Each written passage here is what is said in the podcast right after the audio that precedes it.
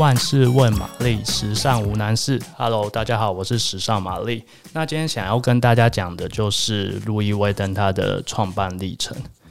路易威登它是全球皆知的高奢品牌，那极高的辨识度也让它成为当代高级奢华品牌的代名词。而究竟谁是路易威登呢？其实这个名字从一八五四年创办以来，它就一直沿用到现在。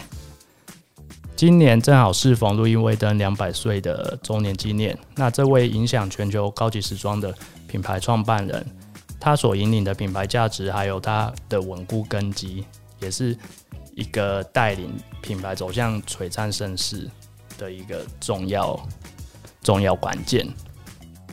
那其实路易威登他深受他的成长环境影响，他被形容是一个务实，然后。又坚韧的人，这样的个性也许也奠定了他往后不平凡的人生。他在当年工业革命的时候，各行各业鼓励创新的那个年代，以及政治动荡的时代，他跟很多品牌创办者和设计师一样，都会受到生长环境的影响。那路易威登先生也不例外啊，他出生在法国的一个。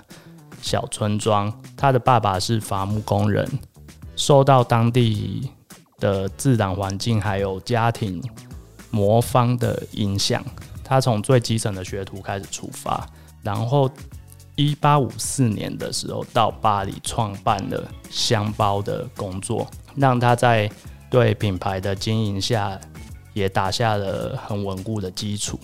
呃，因为路易威登他从最基层的学徒开始出发，那来到巴黎后的路易威登呢，他从很多基础的、最基础的细节开始学起，然后也逐渐学会了经营的诀窍。他有一个优点，就是他很善于观察，他也不断的磨练自己的技术和知识来拓展公司的产品线。那品牌开始从巴黎发机，那到伦敦的目标，他是希望他可以拓展出他的品牌版图。他相当的务实，然后累积了很丰富的经验，在法国的塞纳河畔也建立了自己的工作坊，满足不断成长的需求。然后再来就是大家对于路易威登的 Morgan 都很熟悉。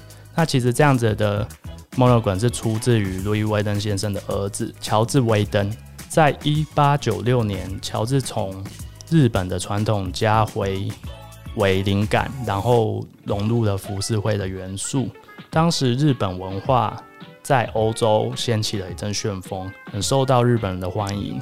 其实他原本的用意是要借此图文来杜绝仿冒品。但是没想到到了今天，还是有很多的仿冒品，就代表其实一个当一个品牌已经红了之后，这样的仿冒是无可避免的。无论如何，路易威登的经典的莫奈滚都成了一个时尚图文的代表，也影响了很多的设计师。